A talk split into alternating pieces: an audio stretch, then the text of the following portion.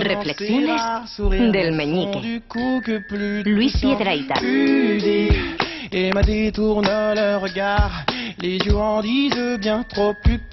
Estas reflexiones del Meñique llevan lo suyo. Luis, buenas tardes, amigo. Hola, buenas tardes. ¿Cómo, ¿Cómo estás? estás? Pues muy bien, muy bien. Ya preparado para bueno, pues para que este sábado, que es decir mañana, Mañana. es decir mañana, en la sala Galileo Galilei haremos Ay. el indio todo lo que podamos. ¿Hora, hora, hora? Hora eso de las nueve, empezar ocho y media nueve, ocho y media nueve, acudan las gentes en masa, monólogos y mucha risa. Sí, señor. ¿Y hoy Pero sobre qué reflexionamos? Hoy hablaremos de un tema imprescindible para la existencia del ser humano en la Tierra, Carlas. Hoy hablaremos de los portarrollos.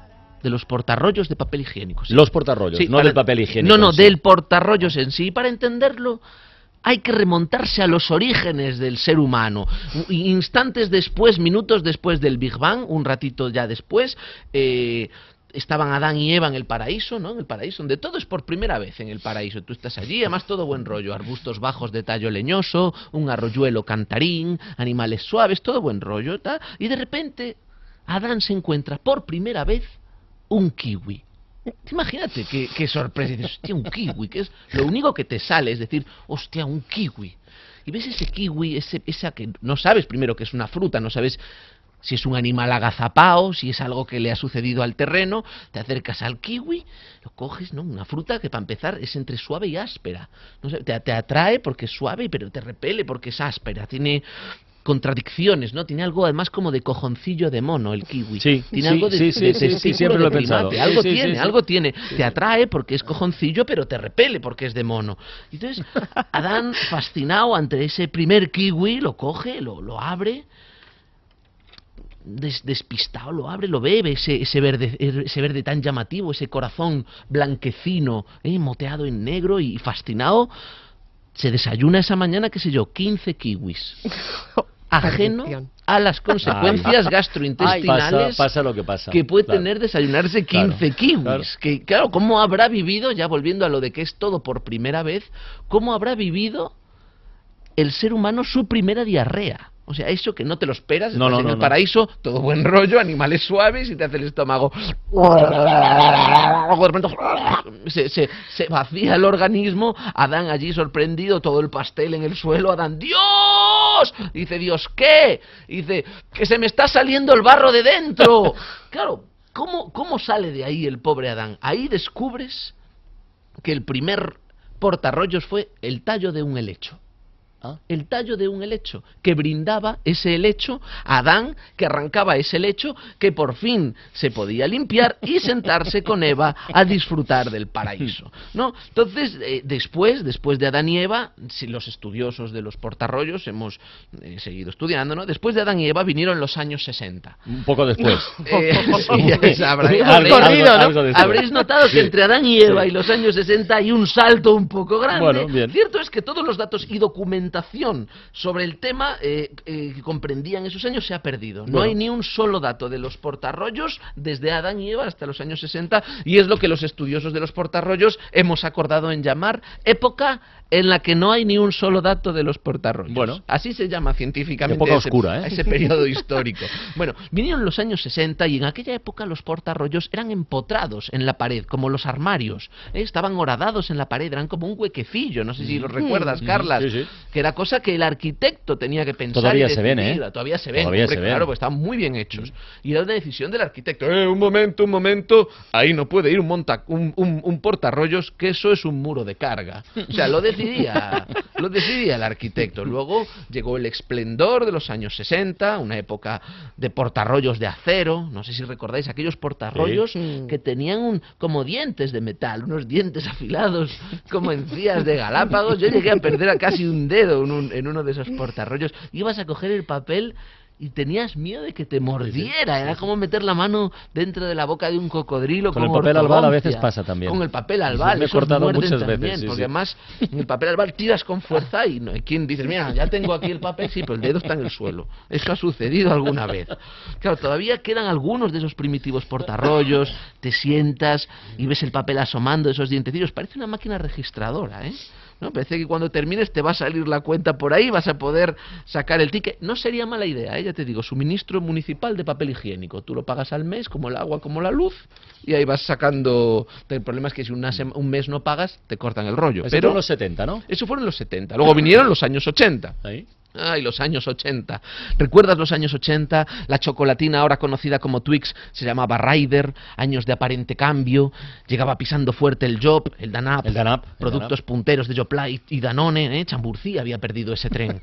Era la, era la gran aportación de los 80, la gran aportación de los 80 fue el cilindro plástico ¿eh? con muelle dentro. Ese cilindro de plástico blanco, que era como un amortiguador de coche, dentro tenía un muelle. Entonces, esa especie de amortiguador de coche eh, fue la gran aportación de los años 80. Es los confuso. viejos- ¿Por qué? Mm. Porque es confuso. Porque a veces si no, si no sabes lo del amortiguador te confundes. Sí, es lioso. no sabes que, se, No, que no, es no, a mí retráctil. no, no, a mí no, no, ¿No te no, gusta ese no, no, sistema, no, no, pero no. es muy práctico porque 80 puedes- la música, eso ¿sabes no, Lo, nada, que, fuera. lo que tiene de bueno ese, ese aparatillo, que de repente se puede utilizar con todos los portarrollos anteriores y lo puedes utilizar en el horadado de los años 60, ¿eh? lo puedes Mm, eso es utilizar verdad. en el de metal de los años Mm. 70 y los 80 pues tienen ahí su propio su propio no su propio es una euforia que hubo de productos nuevos que los científicos hemos llamado época de euforia de productos nuevos luego ya se inventó en los años ya después en los años 90 el portarrollos industrial no ese de, ¿Eh? de- de que es como de en los aeropuertos un rollo de papel higiénico Tampoco me gusta. gigante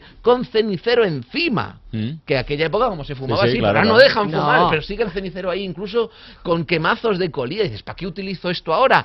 De jabonera, pues no lo sé, pero pues tienes ahí un cenicero si quisieras, ese portarrollos gigante que tiene un problema. En mi opinión, se parece demasiado a una manguera de incendios. Es verdad. Ese portarrollos, ese es gigante, redondo, ¿eh? Que no sé, pero me parece un poco peligroso, porque imagínate que un día hay un incendio. Confuso. Vas con prisa, Confuso. te equivocas Confuso. e intentas Ahí apagar estamos, el claro. incendio con el papel higiénico. Y no. Eso es un problema. Eso, aunque quizá, Paloma, sea peor, y sea un problema peor, ir con prisa, ir apretado, bajarte los pantalones y terminar limpiándote con una manguera de incendios. Eso sería todavía Oye, ¿y peor. el siglo XXI? Es- aquí arrancamos el siglo XXI, que yo, permíteme que te diga, Carlas, a mí este siglo ya se me está haciendo largo.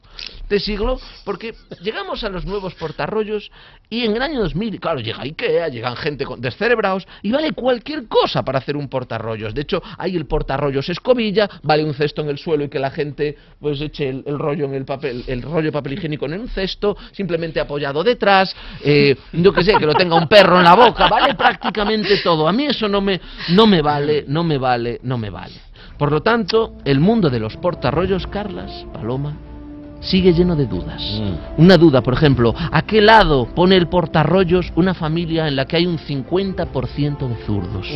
¿Eh? ¿O qué fue antes, el rollo o el portarrollos? Al rollo lo sujeta el portarrollos, pero ¿quién sujeta al portarrollos? Todo eso nunca lo sabremos, pero podremos seguir sentándonos en el váter a pensar acerca de los portarrollos, porque allí es donde se encuentran respuestas a este tipo de preguntas. Sí, señor.